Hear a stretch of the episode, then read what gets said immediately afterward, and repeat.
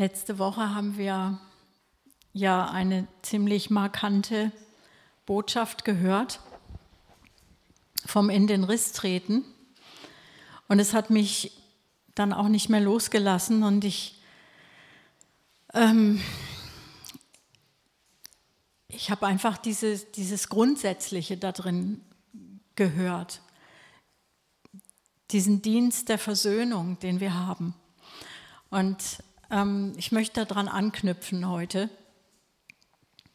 Ich hatte Gott die Frage gestellt, was ist nötig, dass ich in dieser, dass ich dieser Berufung gerecht werde? Betrifft mich es überhaupt? Tritt jeder in den Riss, der Christ wird? Und in was für einen Riss? Wie kann ich gottgemäß Fürbitte tun? Wie kann ich Menschen gewinnen für den lebendigen Gott? Das ganze Feld des Evangelisierens, der Mission, betrifft es jeden Christen? Natürlich finden wir die Antwort in Gottes Wort.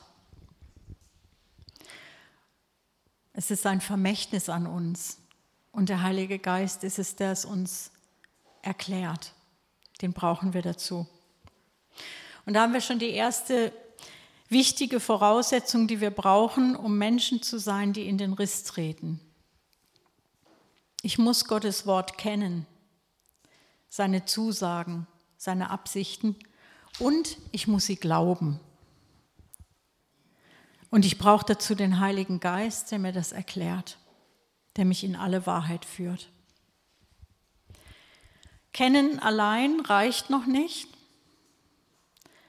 Also das Studium des Wortes reicht noch nicht. Es muss mit Glauben aufgenommen werden. Erst dann ist es diese Saat, die in die Erde fällt und aufgeht. Und der Heilige Geist ist der, der mir alles erklärt. Das ist der Grund, warum er gekommen ist, um uns auszurüsten mit Kraft, aber um uns auch Verständnis zu geben, um uns überhaupt seine Worte lebendig zu machen. Und aus der Bibel, aus dem Wort Gottes erfahren wir dann auch im Neuen Testament, dass es tatsächlich unser, unser aller Berufung ist, den Dienst der Versöhnung zu haben. Da heißt es in 2. Korinther 5, 18 und 19, alles aber von Gott, der uns mit sich selbst versöhnt hat durch Christus und uns den Dienst der Versöhnung gegeben hat nämlich dass Gott in Christus war und die Welt mit sich selbst versöhnte, ihnen ihre Übertretungen nicht zurechnete und in uns das Wort von der Versöhnung gelegt hat. Gott hat in jeden, der Jesus angenommen hat, das Wort der Versöhnung hineingelegt. Er hat uns zu Menschen des Friedens gemacht. Jeden. Und das ist dann auch schon die zweite wichtige Eigenschaft, die für Leute, die in die Bresche gehen, die in den Riss treten, mitbringen müssen. Und das ist, sie müssen mit beiden Parteien, mit Gott und Menschen, Frieden haben. Wir müssen versöhnte Menschen werden und bleiben. Das ist eine ganz, ganz wichtige Voraussetzung. Versöhnt mit Gott, indem wir in, also seine Vergebung annehmen, nicht mehr unter Verdammnis stehen, ihm glauben, dass er uns vergibt in Christus, dass das Blut Jesu ausreicht.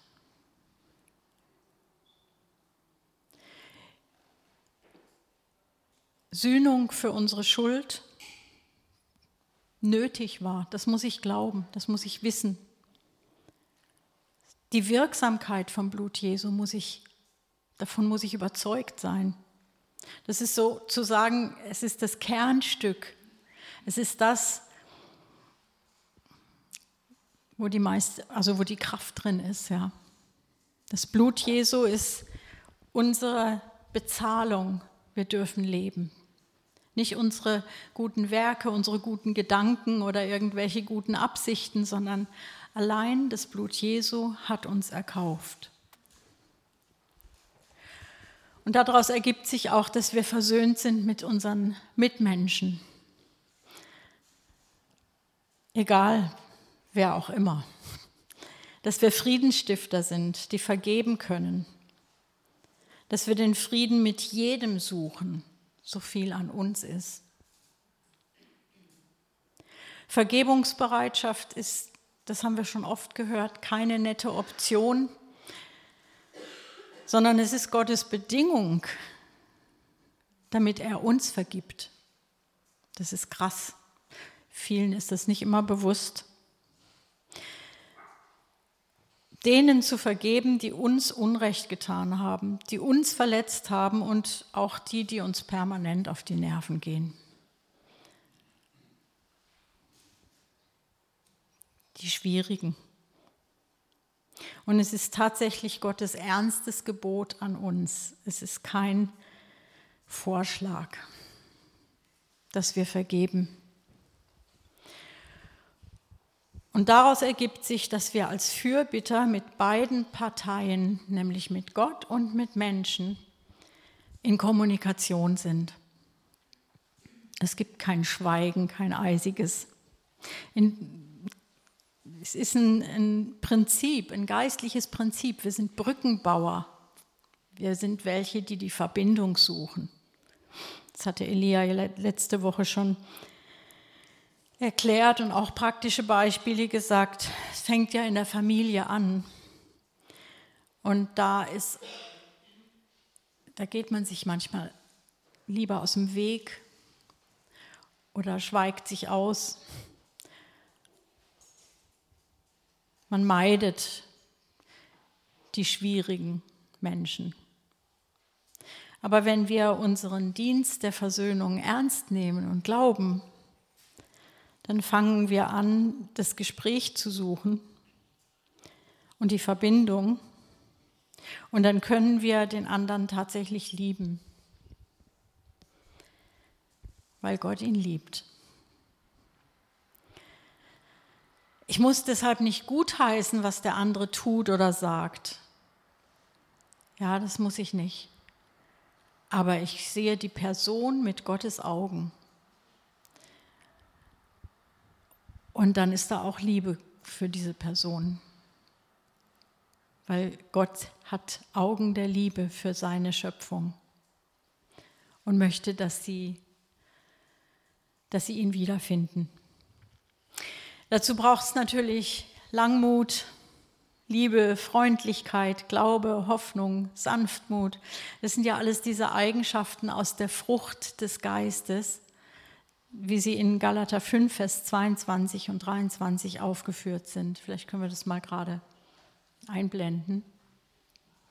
Galater 5.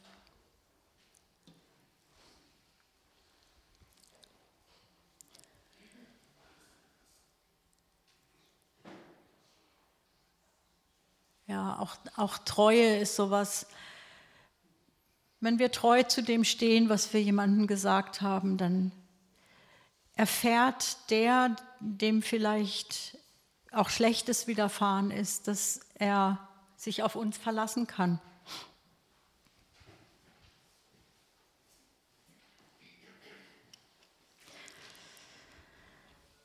Unser Bemühen sollte also sein, Gott und Menschen miteinander zu versöhnen,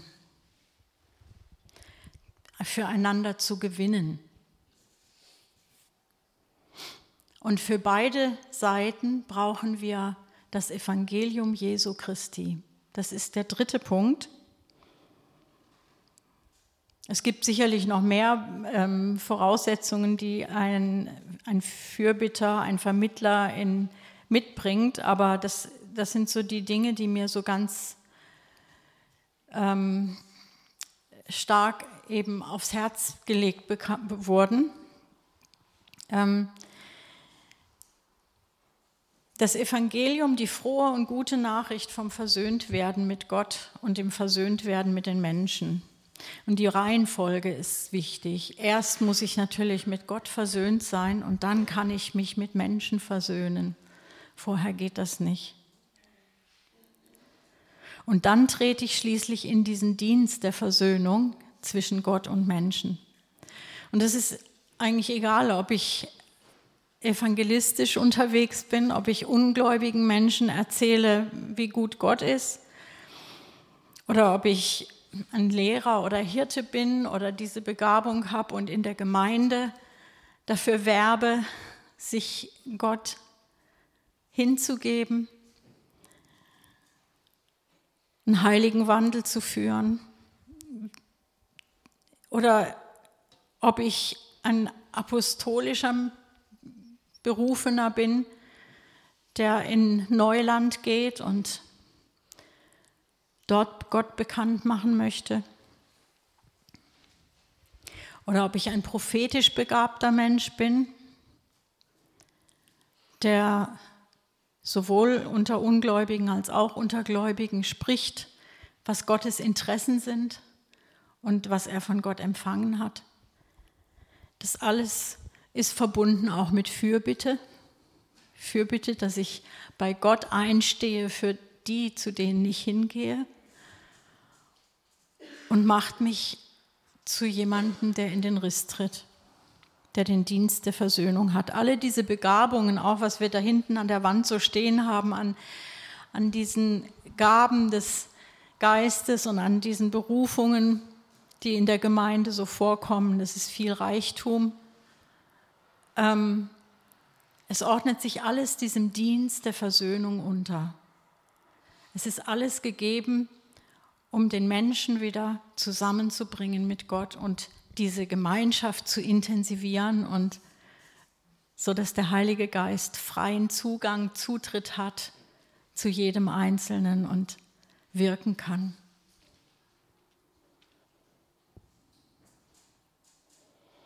In Römer 10, Vers 9. Da steht, dass wenn du mit deinem Mund Jesus als Herrn bekennen und in deinem Herzen glauben wirst, dass Gott ihn aus den Toten auferweckt hat, du errettet werden wirst. Mit dem Mund bekennen, mit dem Herzen glauben.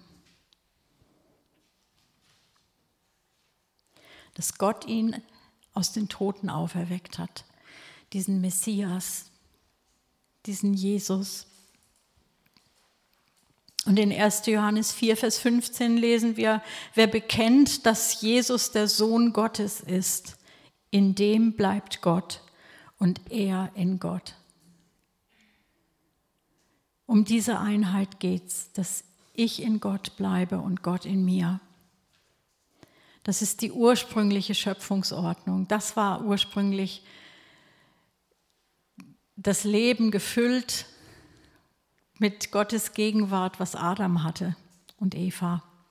Die Gegenwart Gottes, eins sein mit Gott. Dieses Zusammenbringen, die Verbindung herstellen, dass wir wieder Gottes Stimme hören als Menschen und dass Gott unsere Gebete erhören kann. Darum geht es. Und das Ganze geschieht tatsächlich nach Gottes Bedingungen. Er ist der Schöpfer. In diesem Wiederherstellungsprozess des Friedens zwischen dem Schöpfer und seinen Geschöpfen ist, natürlich, ist es natürlich der Schöpfer, der die Bedingungen, die Friedensbedingungen stellt.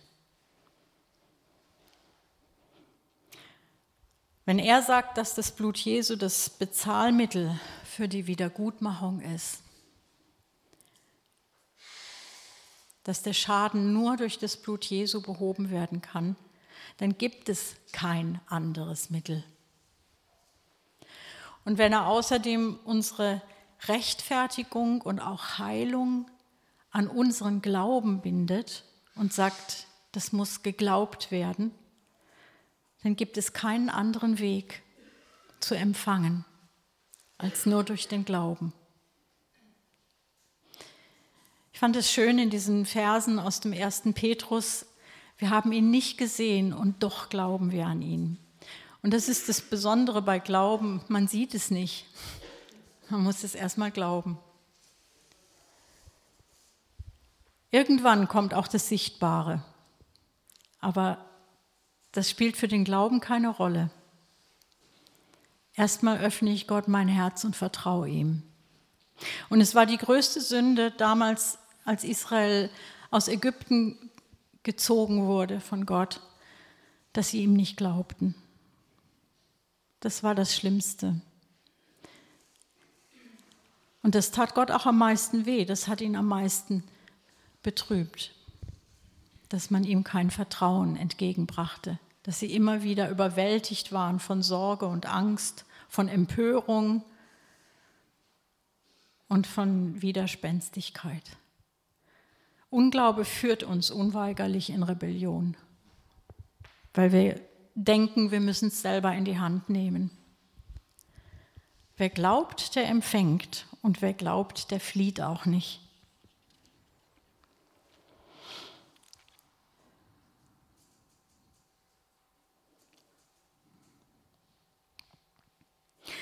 Es gibt nichts anderes, was so wirksam ist wie der Glaube an Jesus Christus. Keine andere Handlung, kein Bemühen, kein Tun ist so erschütternd wie der Glaube an diesen Namen. Nicht weniger und nicht mehr ist so folgenschwer.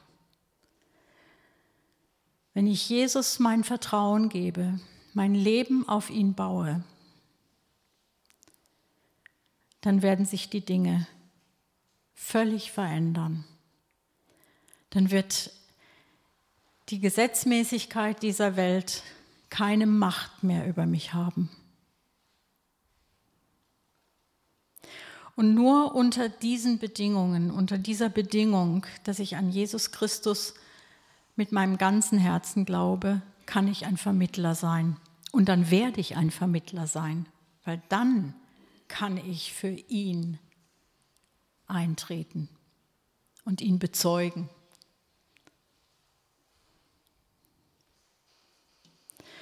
Es gibt von Gott, von Gottes Seite her dieses Friedensangebot und es gibt nur in seinem Angebot Frieden. Es gibt keinen anderen Frieden.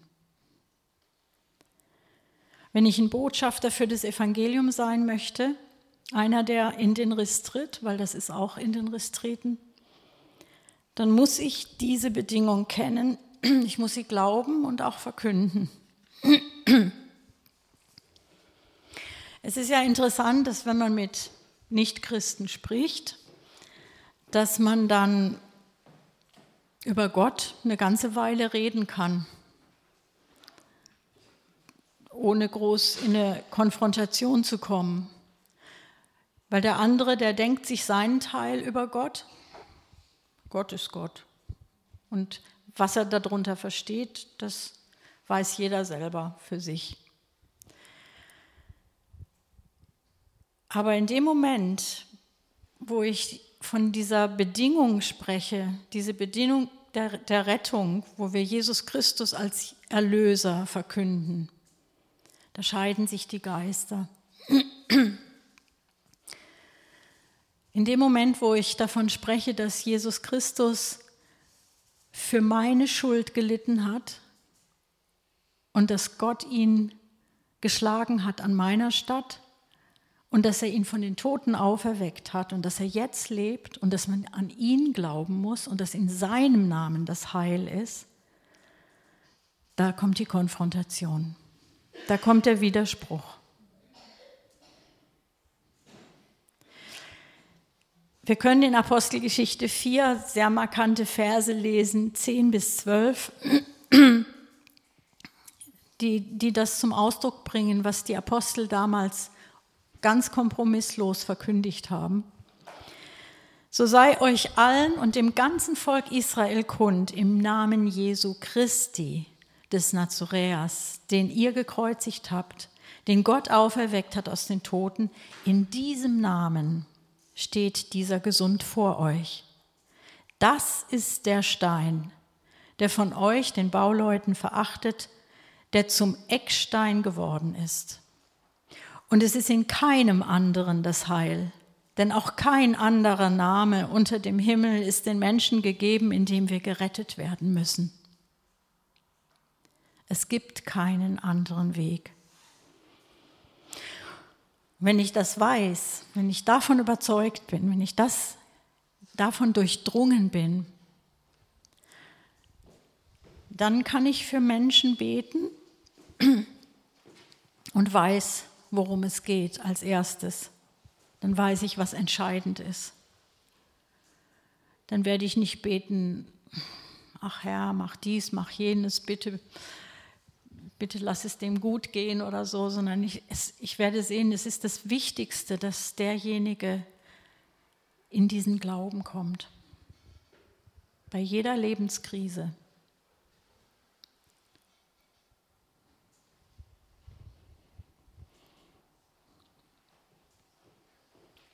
Und dann werde ich auch mit sehr großer Zuversicht vor den Thron Gottes kommen und zum Beispiel meine Familie oder mein Umfeld und Menschen, die, die mir auf dem Herzen liegen, vor den Thron Gottes bringen.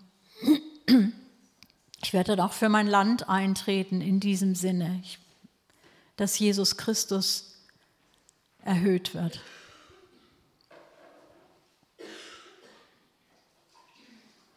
Wenn jemand kapituliert vor Gott, für den ich gebetet habe und er, oh danke.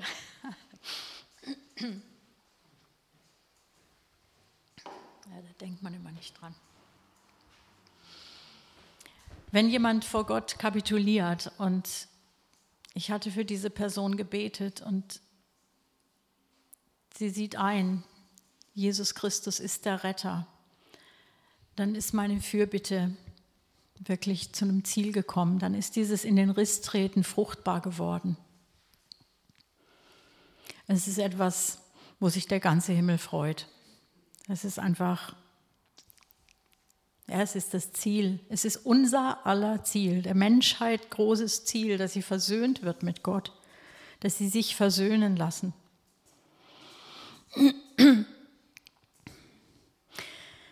Paulus sagt in seiner Abschiedsrede an die Ältesten von Ephesus, als er sich mit ihnen getroffen hat, in der Apostelgeschichte 20, 20 und 21, ähm, diese beiden Verse. Und wie ich nichts zurückgehalten habe von dem, was nützlich ist, dass ich es euch nicht verkündigt und euch gelehrt hätte, öffentlich und in den Häusern, da ich sowohl Juden als auch Griechen die Buße zu Gott und den Glauben an unseren Herrn Jesus Christus bezeugte. Diese zwei Dinge müssen geschehen, dass jemand umkehrt und dass er an Jesus Christus glaubt. Und umkehren, das müssen wir uns genauer angucken. Was heißt es? Es ist ein Richtungswechsel.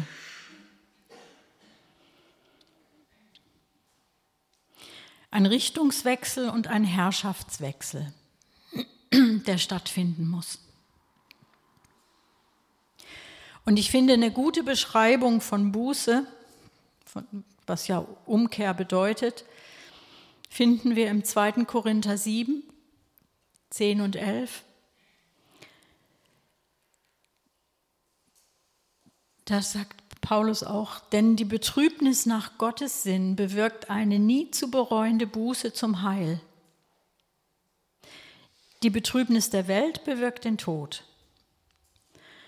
Denn siehe eben dies, dass ihr nach Gottes Sinn betrübt worden seid, wie viel Bemühen hat es bei euch bewirkt, sogar Verteidigung, sogar Unwillen, sogar Furcht, sogar Sehnsucht, sogar Eifer, sogar Bestrafung.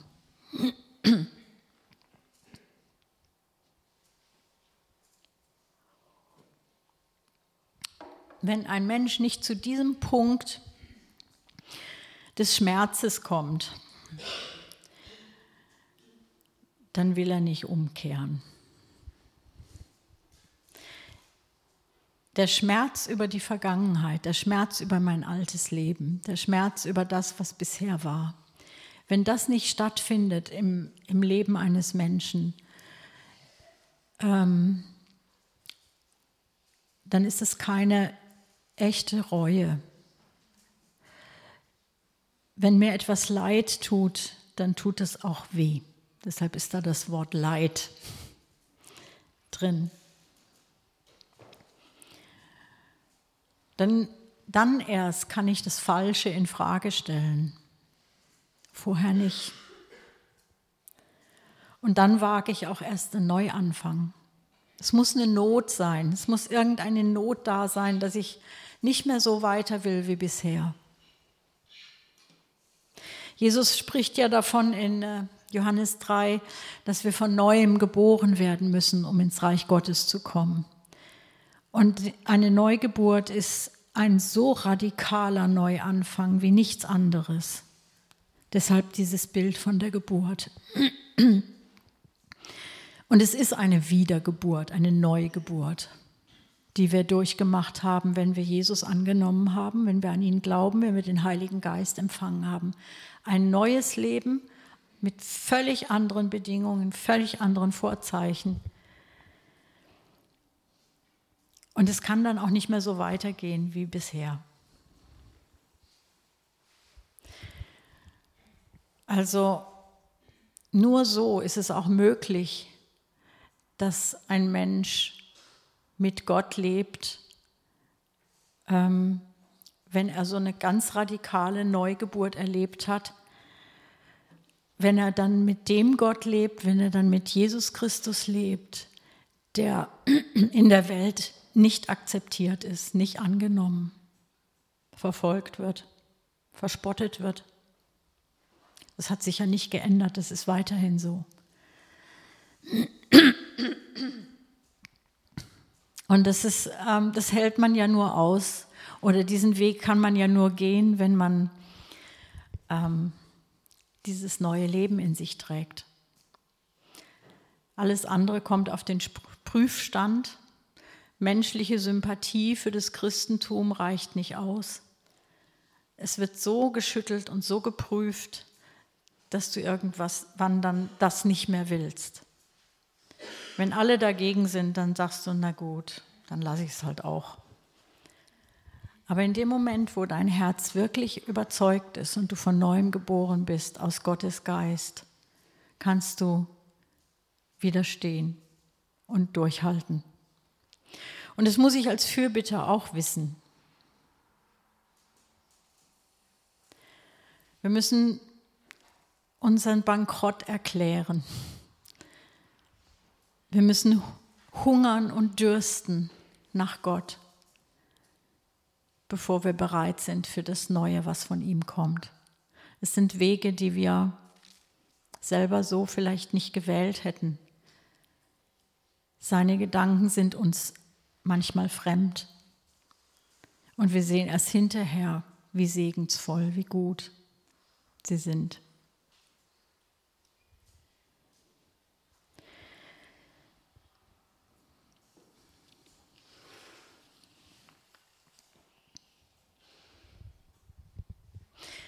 Es ist ja so, dass niemand so seine Lebensweisheiten und, und seine Erfahrungen, die er gemacht hat, gerade wenn, wenn jemand schon etwas älter ist ähm, und mit Jesus konfrontiert wird, dann gibt er das nicht einfach auf. Das kann man nicht einfach aufgeben.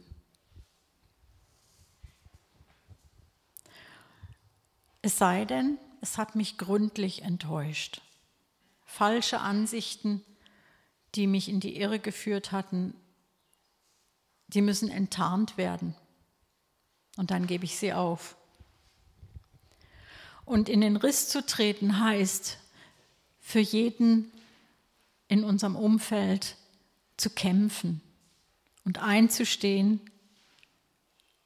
dass er wieder in diese Verbindung mit der Wahrheit kommt, in die Verbindung mit Gottes Wort in die Verbindung mit Gottes Herz, in die Verbindung mit Gott selbst.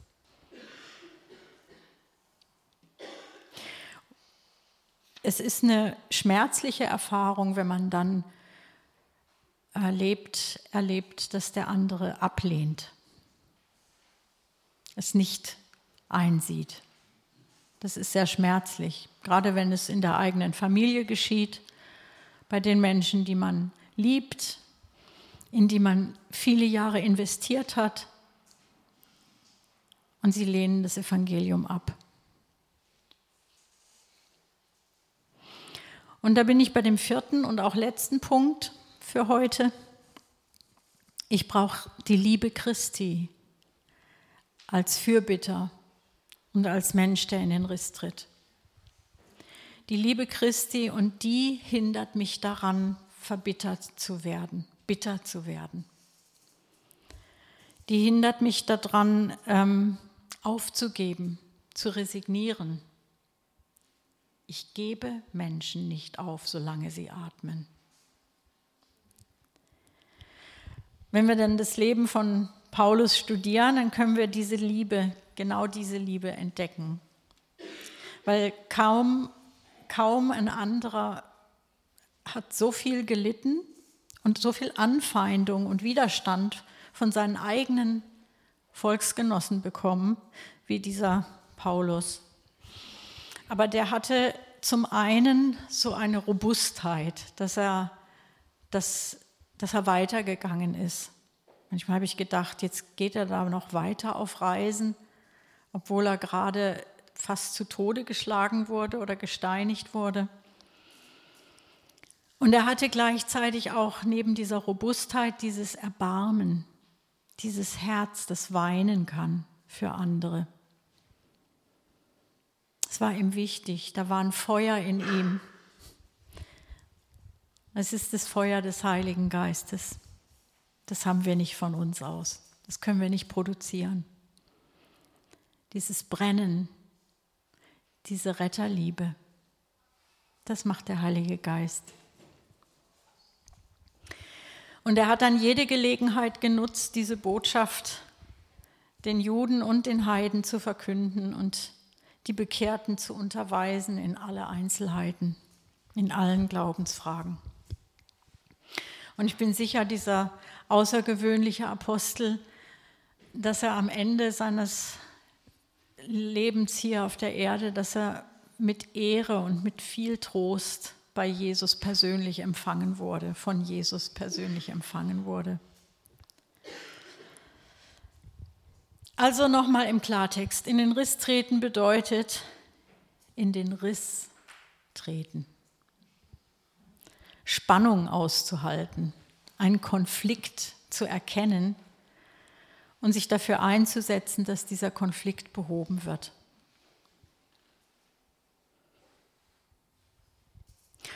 Und ja, dazu muss ich auch von mir selber wegschauen können und mich selber auf der sicheren Seite wissen, für mich selber Klarheit haben, dass ich im Frieden bin das muss sicher sein. Dann kann ich von mir selber wegschauen und weiß, Gott hat mich bei sich. Ich bin auf sicherer Seite. Und dann kann ich die Anliegen anderer sehen.